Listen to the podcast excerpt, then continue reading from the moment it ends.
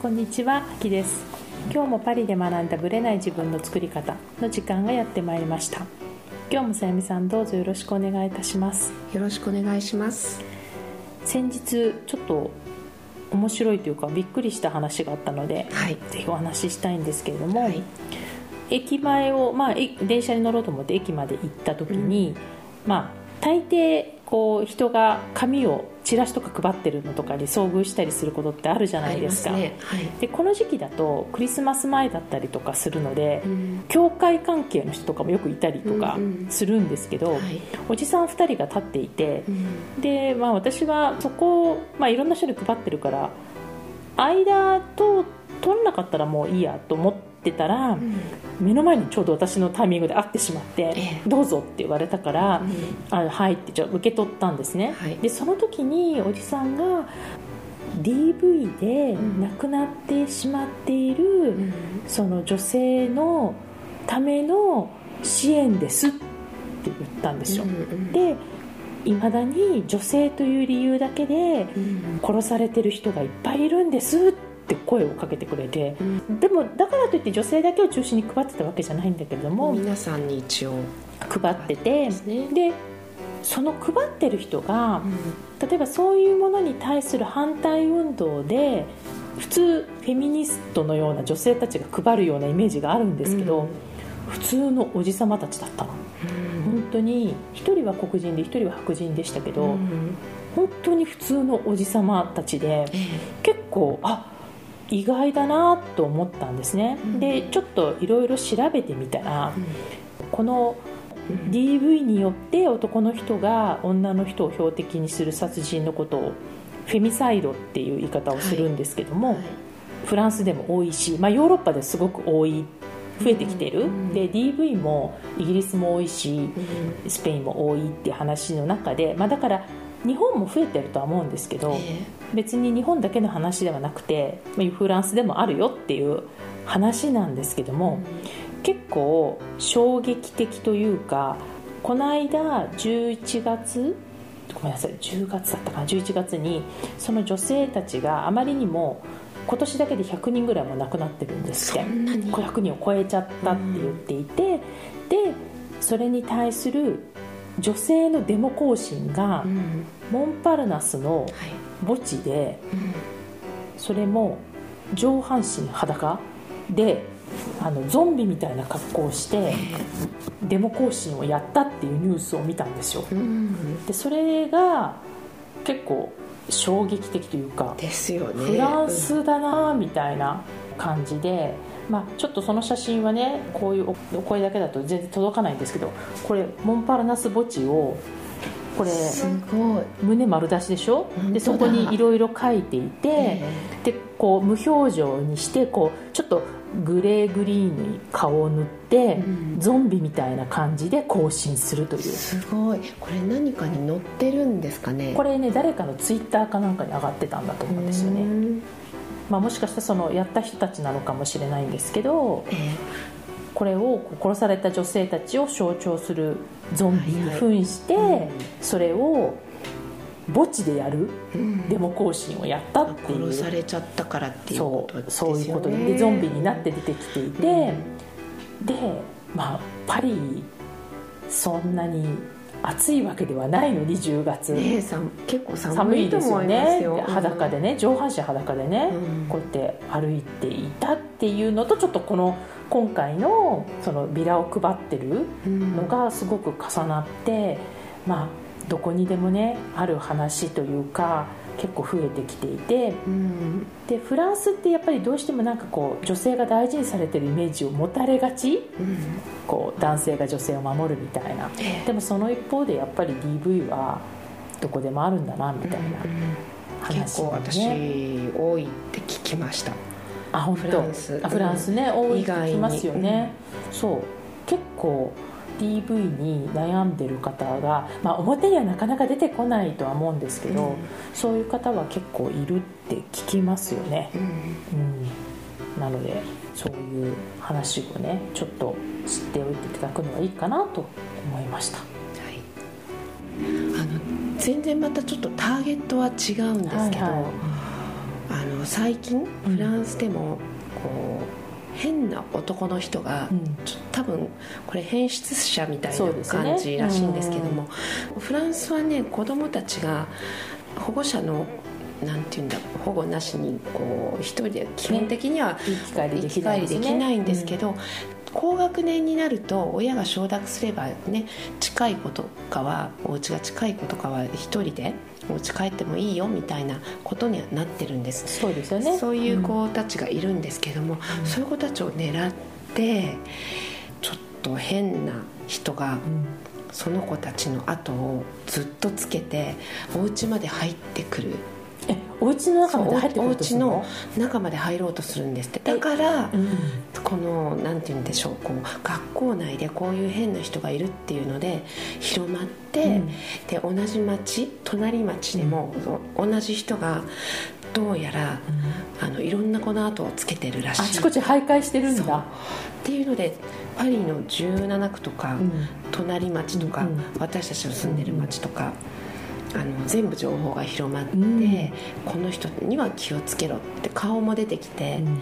あのそれは例えば何？女の子を狙ってるとか、うん、男の子あ男の子を狙ってるの？男の子なんですよ基本的には。全部つけられてるのは男の子なんですああそうなんだ。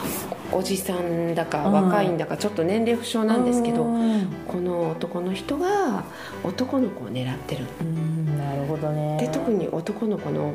ママたちはこう敏感に反応してて実はうちの子はつけられた、あこのことがあったんだ、で家に入ろうとしたんだけれどもボアさん、えっと、隣人、ん。あのご近所さんがね。止めたっていうので入ろうとしたのを。入れなかったからなんと怖かなったっていう話を聞いてめちゃめちゃ怖いなとまあ、それがね自分の街で行われてるってなったらちょっとやっぱりびっくりしますよね。で結局ね警察に捕まったみたい。捕まったんですね、で今病院に入れられてるみたいです。あじゃあやっぱちょっとおかしいおかかしい方だったんですね。らしいですね。あーでもちょっとまあそれ一つ解決して安心ではあるけど、やっぱりどこにもいるいんるですねきっとね。うんそっかうんうち毎日一人で帰ってきてたから、ね、男の子ですからね。男の子ですからね。てっきり。あ女の子だけじゃないんですよですね。狙われるの。まあでもフランス結構多いじゃないですか。やっぱりこうあのペドフィルみたいな感じの。幼児。幼児虐待系のね。でどっちかっていうと同性を習ってる人。ってでもというのも多い多いですもんねうんだからうん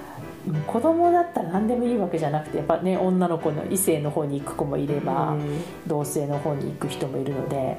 やっぱちょっと油断大敵だからまあそういう意味でやっぱり送り迎えっていうのは大事なのかもしれないですね。そうですね。なるほど。うん。ということでなんかフランスの闇 みたいな 感じになったと思うんですけど。隠れた、ねね、影の部分。表にはなかなか出てこないと思うので、まあ、フランスに住んでる方だったらね別ですけどやっぱりフランスの表面的にしか知らない方にはちょっと衝撃的だったかもしれませんがこれも普通のねはい。普段のフランスと思って見ていただけたらなと思います、それでは本編スタートです。はい。今回もチョコレートバイヤーの薩谷かなほさんのインタビュー2回目です、えー今回は、まあ、そのチョコレートのテイスティングの話とかあと今後の展開とか、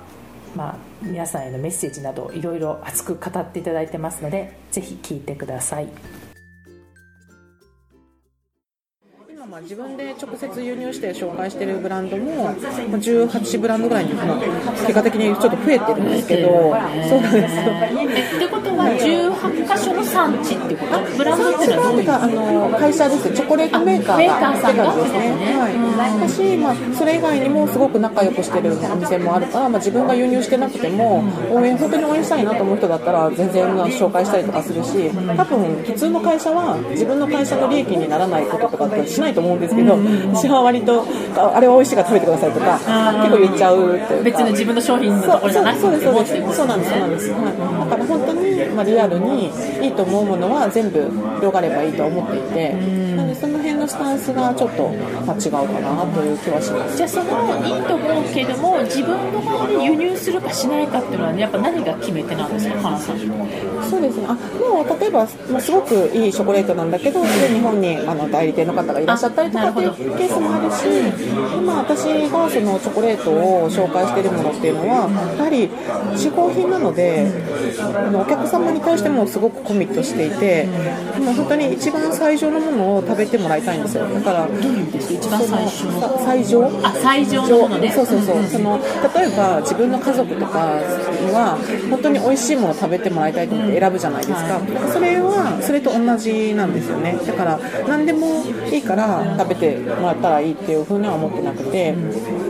なので美味しいかどうかっていうか私の中でこの心がときめくかみたいな、そういうふるいはまずあるんですよ。それはやっぱ食べてみて食べ分かるて食べてそうですいっぱいだからテイスティングはもうめちゃくちゃするんですけど。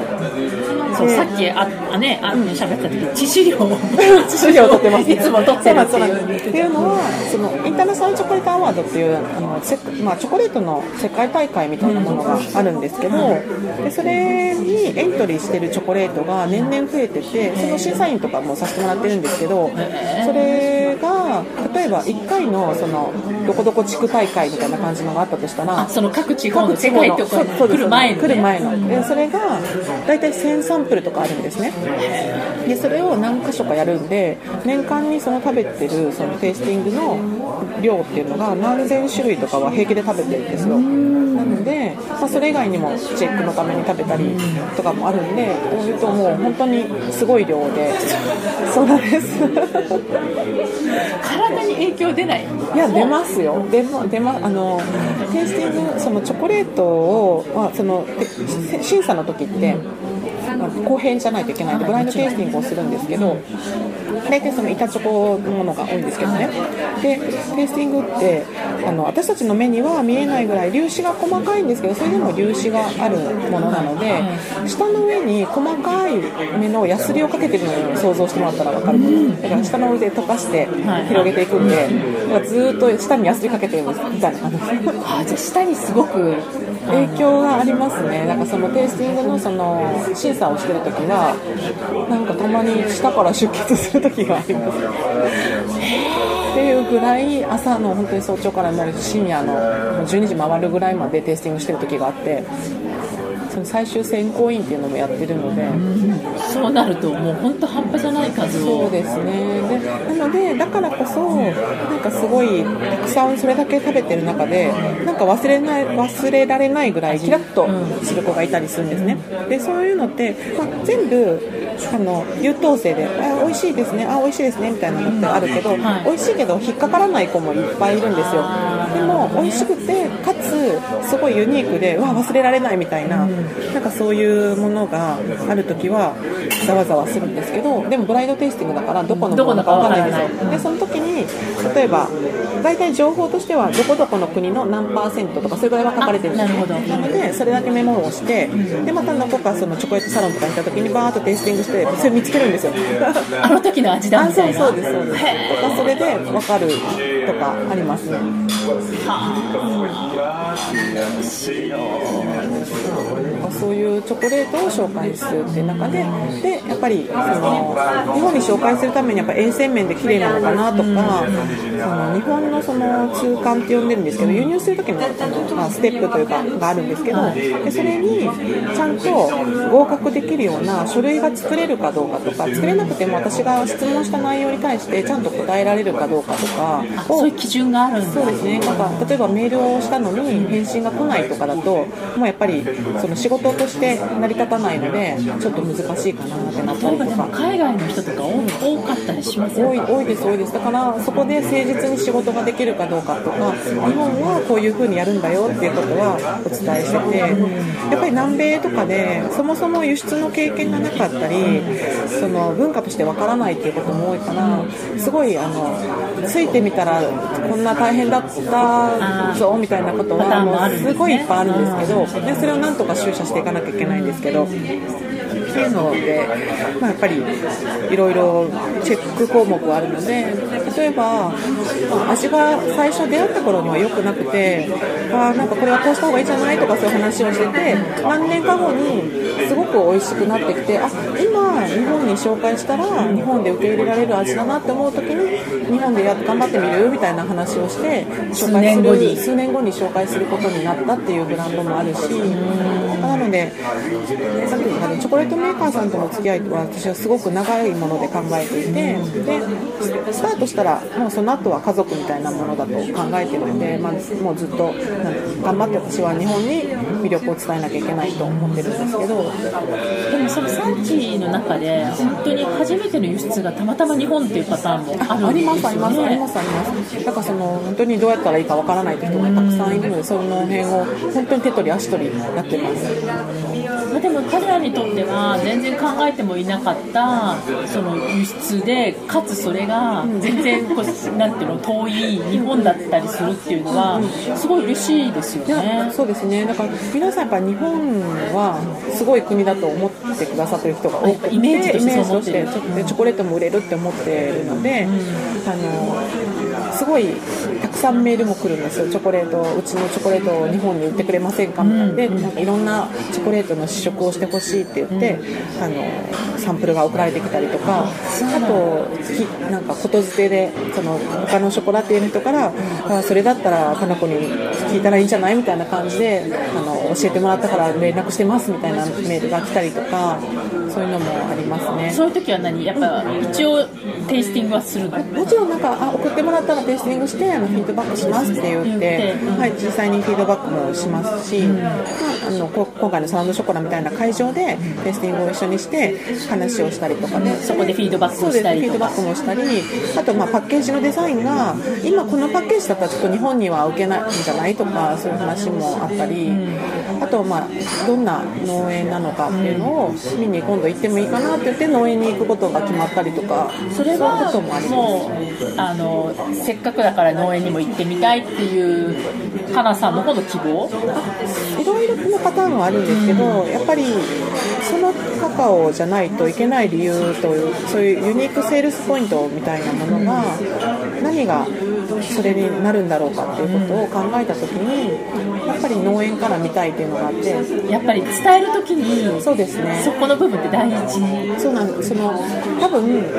すごくお金がかかって非効率なやり方なんですけどそのさっき言ってたみたいな作り手の温度感を私のところで温度が何ていうんですかね下がりたくないんですよ。あのコップに移したら10度ずつ下がっていくって言うじゃないですか。お金と一緒でなんか下がったものを伝えたくないなと思って熱々でいきたいんですよ。なるほどね。その熱量をキープしたままいきたいって思うからやっぱりそしたら私はそのショコラティエの人たちがそ何かしら理由があってそこのカカオを使ってるんですよ。だからそのカカオを使ってる理由を私も丸ごと体験して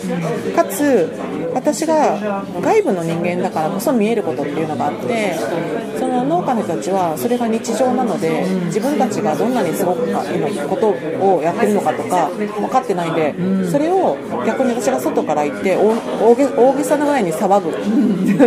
びっくりするわけね向こうは。こんなところが？そうですね。でだからそれはすごいことなんだとか日本の人はこんなこれのチョコレートがすごい美味しいって言ってるとか伝えたりしたいんでなるべくあとは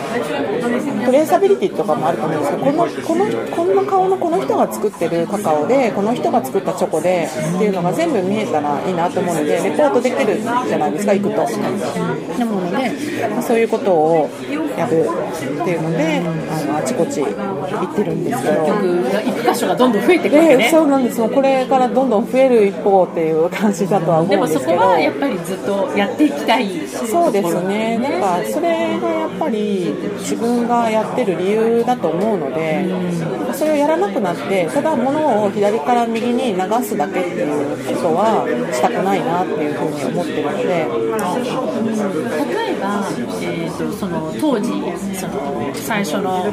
お店でチョコレートを販売し始めた頃と、今で日本のチョコレート文化ってどう変わってるんですかそうですね。やっぱりそのビンテーバーと呼ばれるものはかなりあの増えていて日本で作ってる方もすごい急増していて、まあ、規模はいろいろあれど100ブランド以上もう日本でそのカカオ豆からチョコレートまで手掛けてますっていう方が増えてきてるんですね。でまあ、もちろんこうやって海外から私の会社だけでなくいろんな会社の方が紹介しているので日本に入ってきてるそのビントゥバーと呼ばれるものも増えてますしででもそれでも私としてはまだまだそんなチョコレートが知られてるのはごく一部の人かなって思ってるので消費者側の意識ってどうですか、消費者の意識そうですあとチョコレートに対する考えとか。チョコレートに関わらずやっぱりなんていうかその元になってる食材が本当に安全なのかみたいなその安全面のことの心配をされてる方ってすごく多いかなと思ってて、まあ、東北の地震の後とかでもそうだと思うんですけどやっぱり皆さん自分が食べてるものがどういうものなのかっていうことに対する不安をやっぱりなんとなく潜在的に持ってる気がしてなんでこの食材はっていうすごく結構細かく聞かれる方が多いなっていうふうに思いますね。そっか。だからそういう意味では産地のことを知ってるっていうのはすごい大事そうですね。だと思いますあとそのボンボンチョコレートを売ってた時には気が付かなかったことで板チョコレートを売り始めた時にすごく感謝してもらったことがあってその砂糖を、まあ、ご病気の関係だったりとかであの病院から今日ダメですよって言われて食べれないみたいなそういう方がかなりいらっしゃって。ねでもチョコレートは好きみたいな。でもでも何かしらお菓子とかそうご褒美みたいなものって欲しいじゃないですか。で私すごいたくさんの100%のチョコレートを紹介してるんですけど100%っていうのはお砂糖が全く入ってなくてカカオだけなんですね。でカカオだけででも美味しくないとお菓子としては成立しないので私が紹介しているものはカカオだけでも苦みが少なくてそのカカオの特徴を感じれるようなものをかなりの数を集めて紹介してましてそしたらやっぱりそれを全種類買っていくみたいな方とかもいらっしゃって。だって 安心して食べれますよね、はい、そうそうですね。そういう方が声をかけてくださってやっぱりあの砂糖が取れないので100%のチョコレート探してるけど、まあ、一般的にそんな流通してるものでもないし美味しいものなのにこんなにたくさんあってもなんか1年分いつも買うんですみたいな あの楽しみにしててみたいなことを言ってくださる方がいてやっぱり私チョコレートっていうのはもう本当に世界中の人をみんな幸せにするものだと思うからいろんな方がいてでもそのどんな人にとってもその人に必要な合うものがあるはずだと思ってでそれをそうやって何かそういう声を聞いた時にあそうかとかって思ってそういう意識がそうすると自分のアンテナの中にその意識が入ってくるので見つかるんですよやっぱり。いや私も100%のものって、まあ、私はフランス探してる限りね、そのスーパーでね探してる限りだけど、美味しくなんかまあ薬みたいみたいになったりとかですよね。食べれない、ですよね。嗜好品として味わうっていうかもうほぼ苦行になってくるこれをね数え終わるまでがですよね。だからそう,、そうじゃないチョコレートっていうので言ったら例えばコーヒーはブラックで飲む人多いじゃないですか、あの砂糖なしのミルクも入れないみたいななのにチョコになると100%って言ったらえーってなることが多いと思うんですけどでももともとそのカカオのすごい長い歴史の中で砂糖入れ始めたのなんでごく最近の話なのでそうですまあ固形になったのももうごく最近だと思うんですけど。でと思うと、まあ、100%でも美味しく、まあ、食べてもらえるものがあるっていうところで、その本当に苦みがなくてフルーティーでとかそういうカカオをいろいろ探してそれの100%だそうですそうです。でお砂糖なくて。そうなんですそうなんです。っていうのを探したりとかですね。なので本当にいろんな人の出会いがあって声を聞いてああじゃあそのなんかもうその人が喜ぶ顔が浮かぶと思ったら、って思ってるとどんどん増えて種類も増えてその紹介するものが増えてもあるから何種類ですかね？もう分かんない。分かんないぐらいですよ。ぐらい。テイスティングの数ぐらい増えていくかもしれない。そうなんですよ。そうださっきもね確かにあの全然雑談の時に、うんうん。ここはあのベジタリアン向けのチョコレートなんですよってあそうです話をしたっていうのもやっぱそういう思考の人向けにそうなんですよね。っていうのがやっぱり、うん。まあ、差別化されていくっていう確かもう今はなんかやっぱり食の生活スタイルが多様化していてでそれを、まあ、どれも、ね、皆さんそれぞれなので、まあ、その方に合うものっていうので紹介できるように、まあ、考えているんですけど。これからどんな展開をしていきたいとか思ってます？そうですね。なんか私自身は何かするときにあんまり自分で考えたりしてなくて、なんかこれをちょっとよく言うのがカカオの神様の仰せの通りにただ動いてるだけですみたいな言い方をしてるんですけど昔からそうなの？もうなんかそういう風に思うしかないような時はっとカカオ産地ですごい綺麗な夕日とかを眺めてる時に私なんでここにおんねやろみたいなことを思うんですけどその時になんか自分の意思で行ったっていうよりはなんか連れてきてもらったっていうような気がしてでそのなんか連れてきてもらってここで私はなんかカカオの神様がいるとしてですけどね、なんかその神様からでここれを見せたけど、まあ、これからなんていうんですかその例えばサスティナブルなっていう話もあったんですけど、選ぶのは選ぶ自由は私たちに常にあってでそれを何を選んで何をやっていくのかっていうことを問われてるっていう感じなんですよいつも日々。なのでそれに対して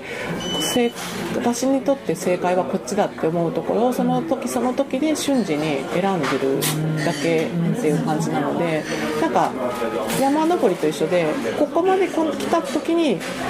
パッて振り返って後ろ見てあこれはこういうことだったなっていうのが分かるだけでなんかでしかもあの地平線が見えるのと一緒で進めば進むだけ先がちょっと見えるんですよ。なのでなんか多分また登れば次登った時のステップが見えるって感じで今はまあ、今まで紹介してきてるブランドのチョコレートの魅力を100%日本に伝えれてるのかと思った時に自分の中で全然満足ができてないのでもっと例えば今までそのチョコがお好きだった方にはしてもらえてるけど食べたことなかったよっていう人にも知っていただいたりそれによってその人の人生が変わることがあるんですよ。やっぱりチョコレート1枚で。はい、なのでそうやってそ私が変わったように、誰かの人生にもそうやって何か変化が起きるものになると思うので、起こしてほしいなと思って。なるほどね。ますね。もうじゃあ流れに乗ってっていくって感じなんですねそうですね。まさなんかよくあの置かれた環境で酒みたいなのがあると思うんですけど、それ本当にそうで、うんその場所でどこまで考え尽くしたかっていうことが大事なので、なんか今やってることをめちゃくちゃ一生懸命やると何か見えることがあるので私もチョコ屋になりたかったわけじゃないけど、そこに行ったからには言ってすごい一生懸命勉強したりいろんなことをしてしたことが今につながってるのでその当時はこんな風に自分が起業してチョコレートを輸入してカカオ産地の人たちを勇気づけて生きていくっていう人生になるなんて思ってなかったしいろんなその地球の裏側の大先住民族の人とかいるんですけどそういう先住民族の人、ね、ジャングルの中でいまだにその昔の暮らしを守ってるような方たちと触れ合えるきっかけをもらえたりとかそんな人生のギフトがあるでしょうかみたいなことを想像もつかなかったんですけど、そういうことはやってくるんですねって思っってそうですね。あのまあ、ほらさっきも言ってたんだけども、やっぱほらお金も全くないし、はい生活費だけでなんとかやってて、はい。で当時そのコネもあったわけじゃないないですないです。だし、いやそういう意味でそこまで情熱を持って取り組もうと思った、まあ、そういうことをこれから何かやりたいっていう人に向けてなんかこうかかなさんが考えてることなんかメッセージみたいなことあります？うーん今やってることをどこまで最大限に面白がるかっていうのは大事かなと思ってうんなんか考えた量に比例するというかそのどこまで考え尽くしたかっていうのとあとは自分自身を大切に扱ってるかどうかっていうことなんだと思うんですけどその例えばくまあ、さっき言ってた9時5時みたいなのって時間を提供してお金をいただくっていう仕事だと思うんですけど、そのじゃあでも自分の人生のその起きて起きてる生活してる時間の中の大半をそこで過ごしてるっていうことはそれはイコール自分の人生なのでその自分の人生を今瞬時に素晴らしいものに変えるっていうのはそこで働いてるって環境がすぐに何か別のことに変わったりっていう魔法はないので、そこの中でどこまでやりきったら自分がおもろかったって言えるのかなっていうぐらいあのトゥーマッチにやるっていうのがあトゥーマッチト大事。ゥーマッチトゥーマッチ大事です。はい。なんかそんなにやる人いなかったけどっていうぐらいやったら見えるものって絶対あるので、うん。それはもうお金のためとかにやっちゃダメですねなるほど。なんかなんかこうこう目的っていうか、そこに裏に何かあるんじゃなくって、もう完全にそこに入そうです入るっていうか。そうなんです。だからよく言うんですけど私今たまたまチョコレートのことやってるけどこれがだ例えばなんだろうな掃除掃除のお仕事になったとしたら、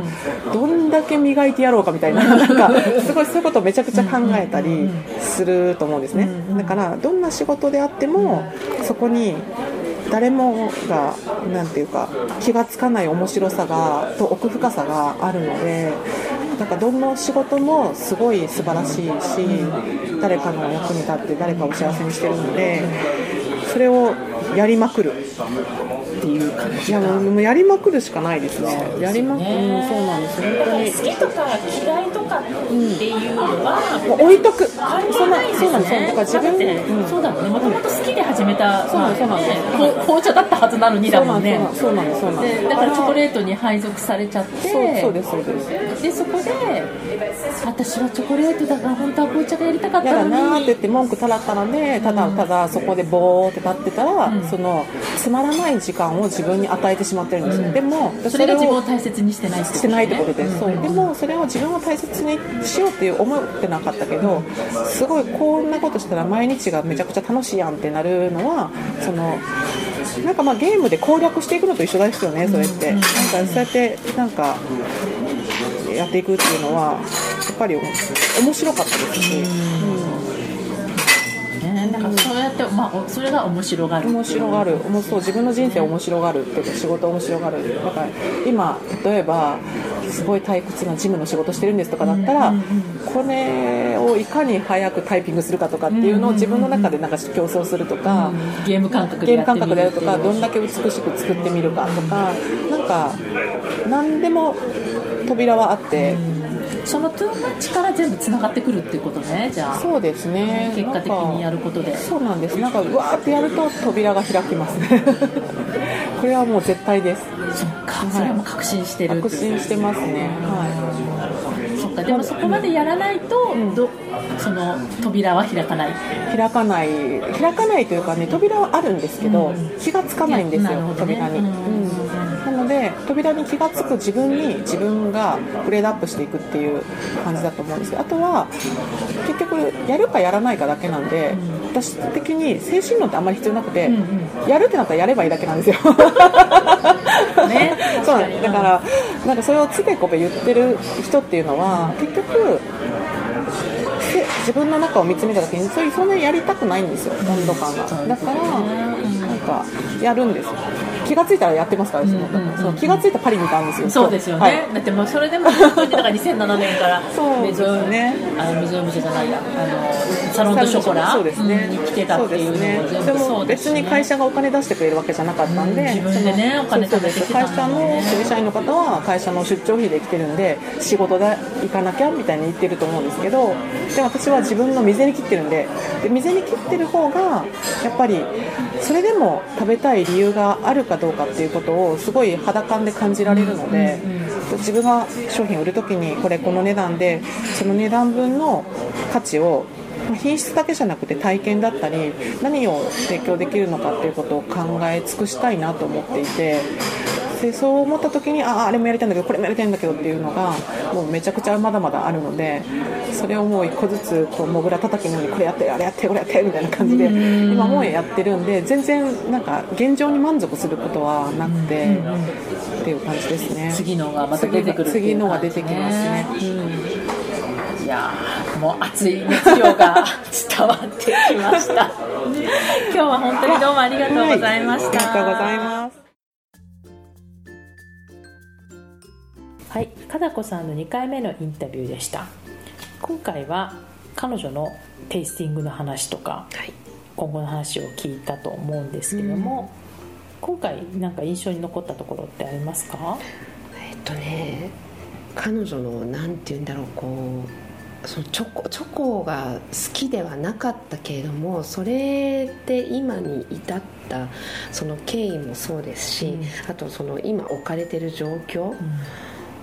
すごくこうた楽しむというか、もうすごくこう一生懸命ややる。うん。トゥーマッチなほどやる。言ってましたね。ねおっしゃってた、うん。そのなんて言うんだろう心意気がすごいなと、ううんんぜひ学んでいきたいなって私は思いました、ね、もうもうテイスティングだけで何千種類もやってそうやってほらコンクールとかの審査員もやってるって言ってたじゃないですか、そううん。あの体力的に私ができるかどうか置いておいて、うん。うんそのチョコをそんなにね私もたくさん食べる方ではないし、うん。うん本当にもう一口食べるだけでもう何ヶ月食べなくても平気な感じなんですね。私もチョコなくても全然平気、だから彼女もおそらくそんな食べる人じゃなかったのに、そういう状況に置かれ、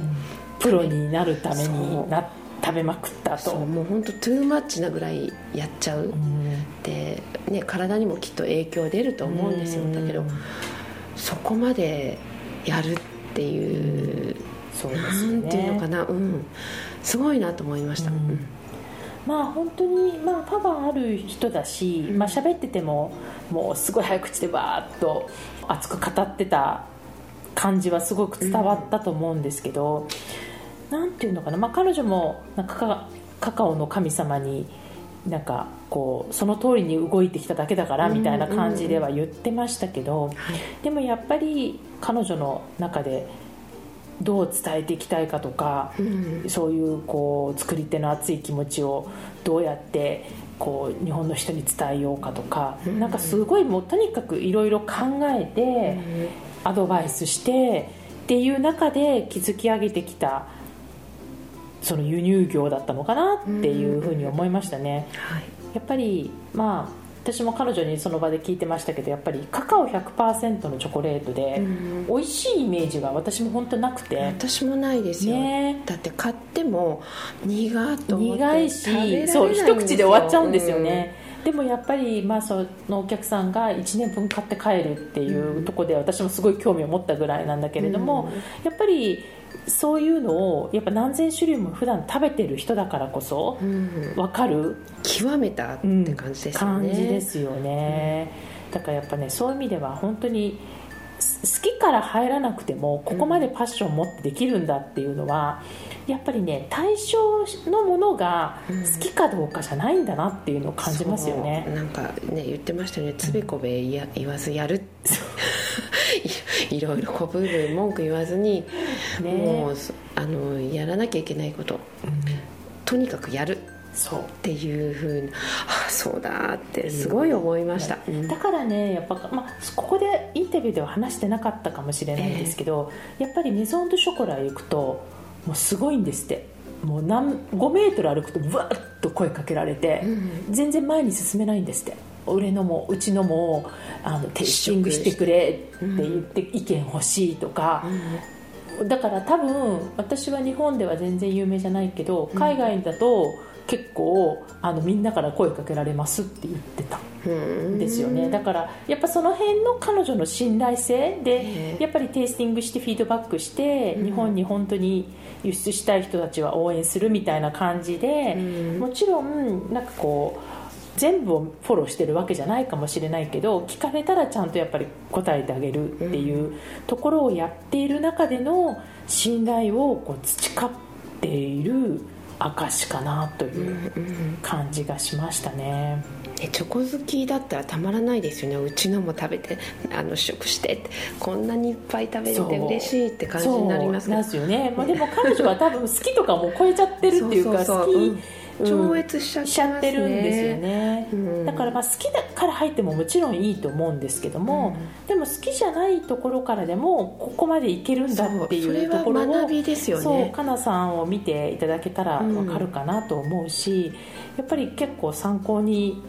何か自分でやりたい時にん。言い訳をもうせず、本当にそれこそ、まあ、この間やる。ね、言いましたけど、はい。英語力もないお金もないコネもないだけどやる。やるっていうところからここまで来たっていうところは非常に参考になるのかなとは思いました、はい。また来月もお楽しみにお待ちください。ありがとうございました。この番組は毎週金曜日をめどにお届けしています。確実にお届けするための方法として iTunes や Podcast のアプリの購読ボタンを押せば自動的に配信されますのでぜひ購読するのボタンを押してください。また皆様からの質問や感想をお待ちしています。オフィシャルサイトはパリプロジェクトで検索していただきお問い合わせから質問や感想をぜひ送ってください。オフィシャルサイトから LINE アットやメールレターで有益な情報をお届けしているのでこちらもぜひ登録してくださいねまた次回もパリで学んだブレない自分の作り方をお楽しみに秋でした。